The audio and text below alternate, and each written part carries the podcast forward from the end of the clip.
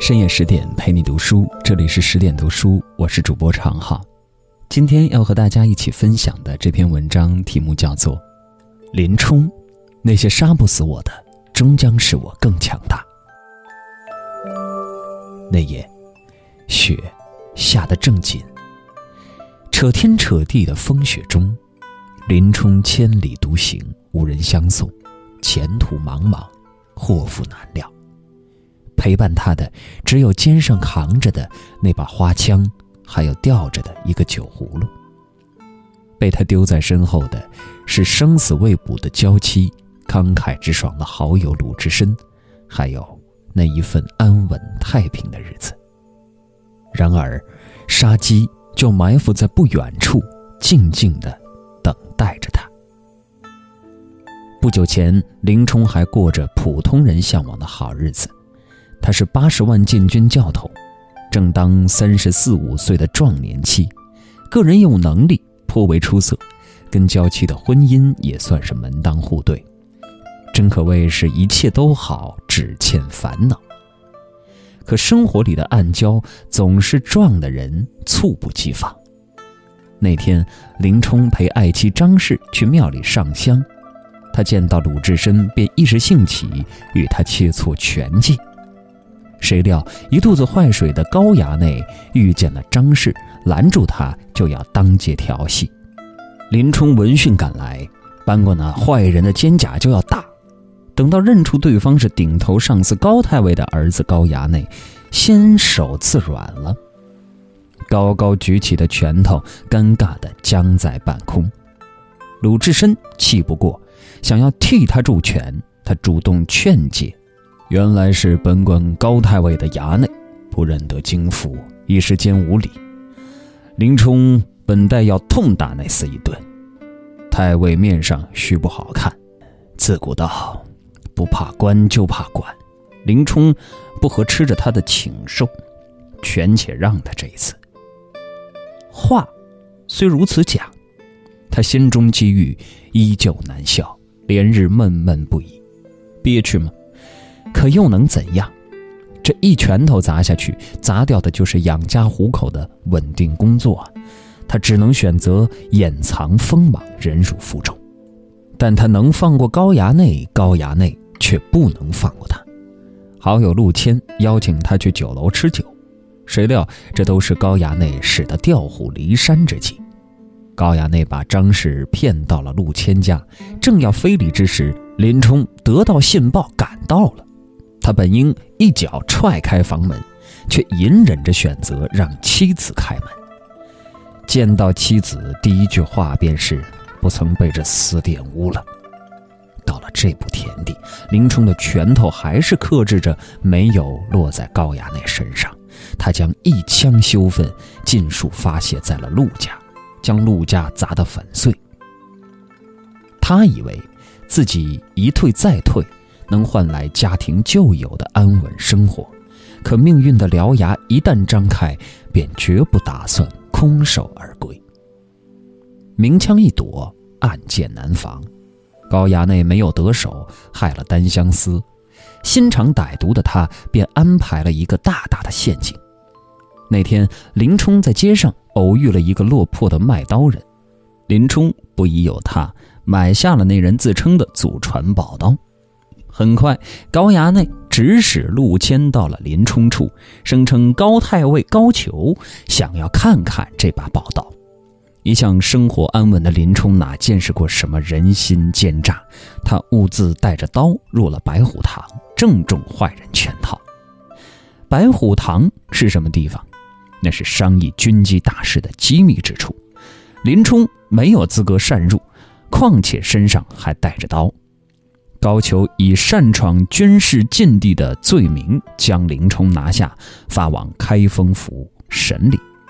高衙内等人欲将林冲置于死地，可是府尹清正明白林冲的冤屈，但又不敢开罪高俅，于是判林冲流放，赐配沧州。临行前，林冲做了一个让人诧异的决定：休妻。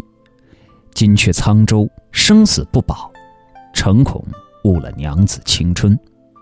今已写下几字在此。万望娘子休等小人，有好头脑自行招架，莫为林冲误了贤妻。我曾经拥有着一切，转眼便飘散如烟。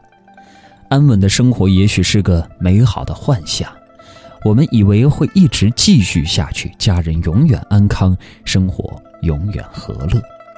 可是很多时候，美好生活就像个精致的瓷器，一场重感冒。一次交通事故就有可能毁掉整个家。世人皆苦，我们时时忧惧着这一份安稳幻象的消失，也苦苦支撑着，不让命运的翻云覆雨手把这份幻象毁灭。这世上哪有那么多快意恩仇？更多时候，我们如同林冲，面对无常的命运时，总是无措的一步步后退。在一片瓦砾中苟延残喘着，心里安慰着自己：“我总不会一直这么倒霉下去吧？”可是命运之魔已张开了血盆大口，狰狞着等待着无措的林冲自己钻进去。发配沧州之途一路凶险，六月盛夏酷暑难耐，发配前的几丈之伤复发，高俅还买通了押解林冲的衙役。董超和薛霸一路虐待，他们将林冲的脚按进滚烫的开水里，还给他换上新编的草鞋。每走一步，地上就留下惨不忍睹的血淋淋的印记。即便如此，面对薛董二人的凌辱和刁难，他依旧选择了逆来顺受。来到四下无人的野猪林时，两人说要睡觉，为防止他逃跑，要将他绑在树上。林冲很配合，可谁料两人一将林冲绑起，就告诉他：明年的今日就是你的忌日。在无常的命运前，人人卑贱如蝼蚁。此时，林冲竟然泪如雨下：“我与你二位，往日无仇，近日无冤。你二位如果救得小人。”生死不忘，被董超喝骂。说什么闲话！幸亏鲁智深出手相救，击中了衙役手中正朝林冲脑袋劈过来的水火棒。金圣叹曾言：“四字泪如雨下，写尽英雄尽头。”堂堂八十万禁军教头，竟然落得个像区区衙役落泪讨饶的境地。谁不曾经历过这样的卑微？为了活下去，为了家人能更好的生活，有些时候我们只能把自尊扔在一边，向周围的坏人逢迎讨好。现实就是这样残酷。当我们弱小的时候，坏人就变多。有时候，甚至连朋友都会在我们弱小的时候上来狠狠地踩上一脚。比如陆谦，他和林冲是发小。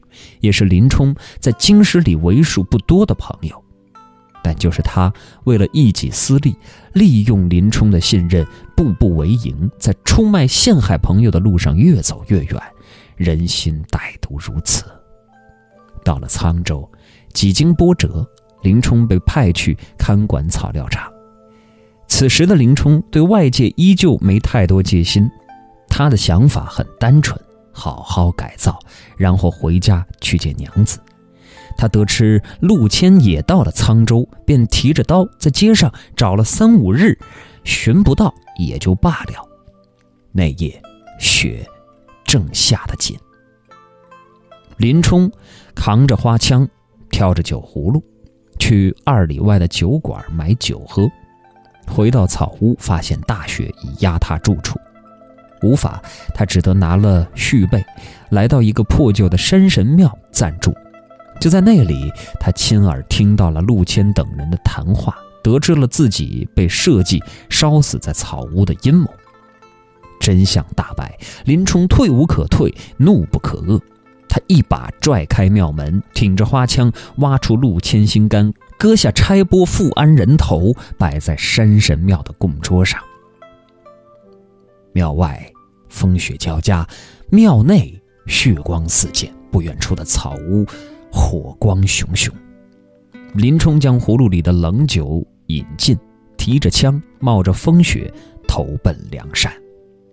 金圣叹曾极赞林冲，说他是上上人物，看他算得到、熬得住、做得彻，都使人怕。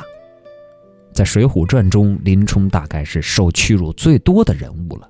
他上梁山，不同于宋江，在杀死阎婆惜之前就做好了与朝廷反目的准备。他有太多身不由己的成分。